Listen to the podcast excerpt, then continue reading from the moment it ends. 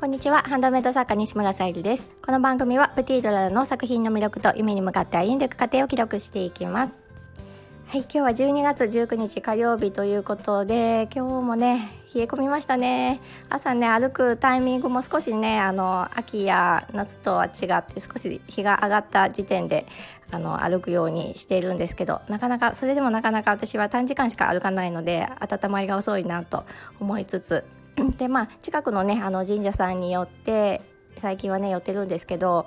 まあ、あの神社って大きいねもう樹齢何年？何百年っていう木があってやっぱそういったそういったところに鳥は集まりやすいのかとてもねいろんな鳥の鳴き声が聞けたりして、うん、心地よくってやっぱりあのそういった意味でも歩くっていいなって感じました。はい、えー、そして今日はねあの胃カメラ検査受診してきましたということでその内容のお話をさせていただきたいと思うんですが、まあ、あのその直後にね配信をしようと思っていたんですけどなんかずっとね今日一日体が冷えていて、うん、で、まあ、帰ってきてねその胃カメラの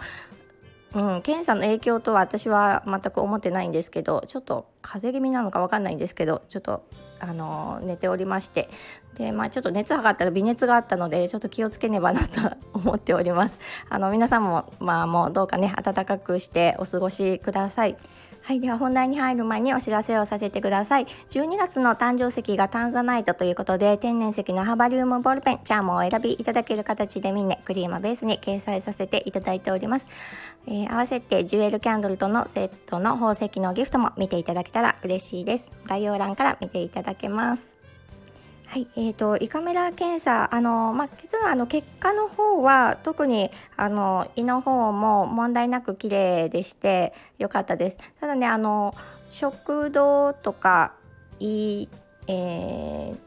十二指腸かを見ていただいたんですけどその中でまあ私が、まあ、少しねあの症状としては、まあ、今回検診主に検診のつもりでは言ってるんですけど、まあ、たまにねあの気持ち悪くなることがあって百草丸飲んだりしてますっていうのだけ 言ってあってでそんな中でまあそれが該当するのがおそらくこの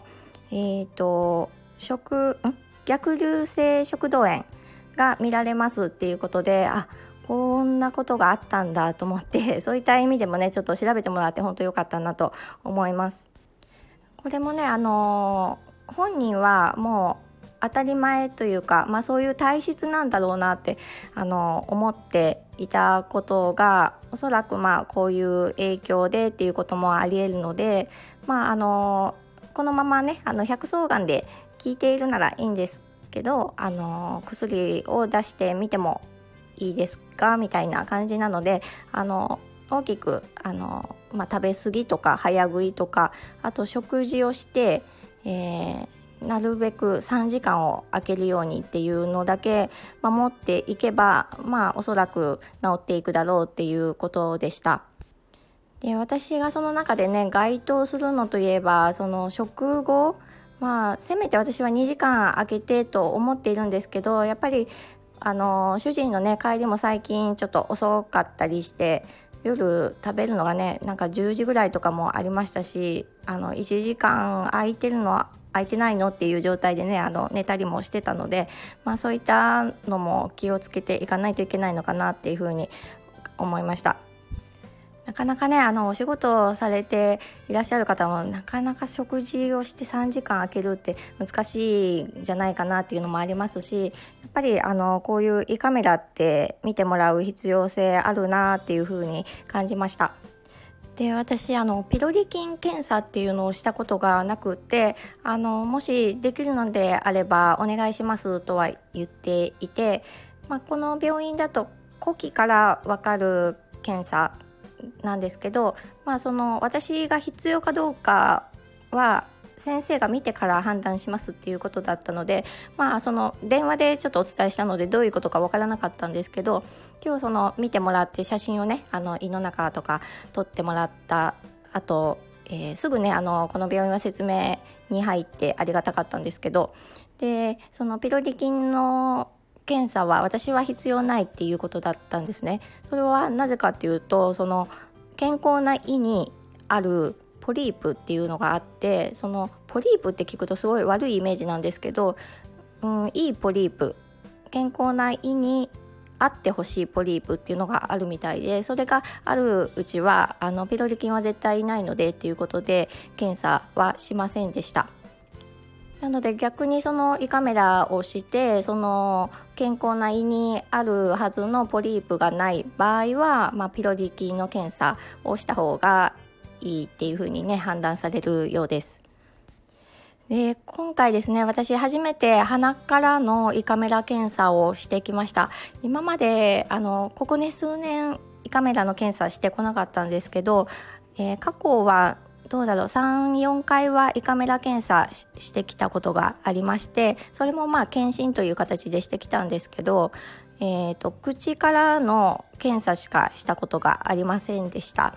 でその際にうんと半分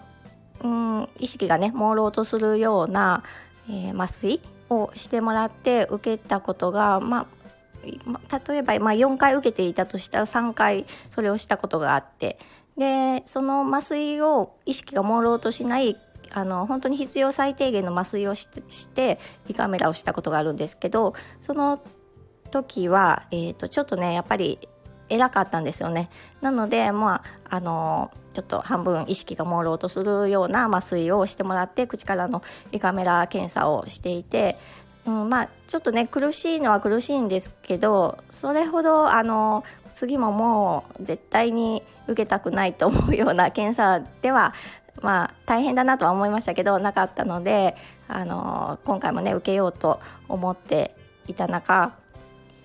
えー、今はね、あの、その当時よりも細くなったチューブの鼻からの検査が割とね、あの、楽口からよりも楽と言われているということで一度私も受けたことがなかったので鼻から、えー、してきました。でまあ結論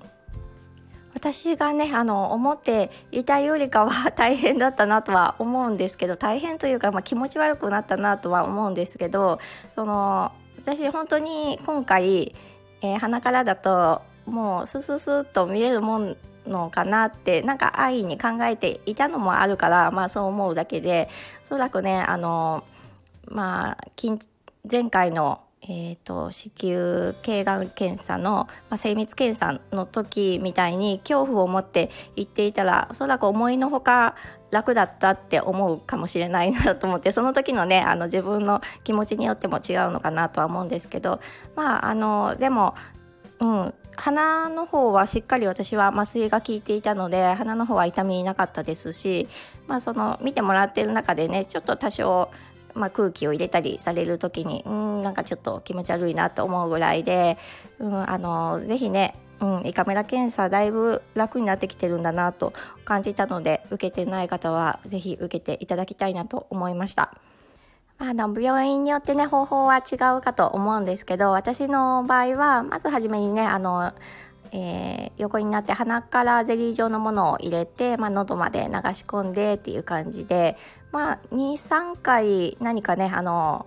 薬を入れてもらって麻酔を効かせる形でした。もうあのしっかりね麻酔が効いていたので鼻を通す時はもう全然感覚わからなくてまあ、喉の方にね来た時に若干分かって飲み込んでくださいって言われた時に少しだけちょっとゴクンとするとあのよりねあの胃の方にカメラが行く感じで進んでいきました。で最後はあのこれも人によるかと思うんですけどえっ、ー、ともしかしたら鼻血が出るかもしれませんって言われていてですぐは出なかったんですけどちょっとねあの時間を置いて少しだけ鼻血は出たんですけどまあねあの鼻の粘膜が弱いと、まあ、そういったこともあるようです。だけどそんなにダラダラ出ることはないのであのまあ本当にどうなんだろう 10, 10分10カメラを入れてるのは10分ぐらいなのかなうんそんな感じで終わりました。今日あのスタイフで配信されている現役作業療法士のアミさんの配信、まあ、12月11日の配信かな。確かそうだったと思うんですけどあの大腸カメラを受けてきますっていう配信もねあのぜひお聞きいただきたいんですけどやっぱりねあの身近にうん、あの大変な思いされた方を見ていると私の母もそうなんですけどうん、やっぱり意識は高まるんですが、まあ、よりねあのそういった配信を聞くことによってご自身も大切にしていただけたらと私もねあの思ってもらえたらと思いちょっと長くなりましたが配信させていただきました。はい、えー、では今日も最後まで聞いてくださりありがとうございます。今日はねもうちょっと夕食前になってしまってえー、ハンドメイドのことを全然携われなかったのですが何かね一つでも少し触ってこようかなと思います。はい、えー、今日も聞いてくださりありがとうございます。プティとララさゆりでした。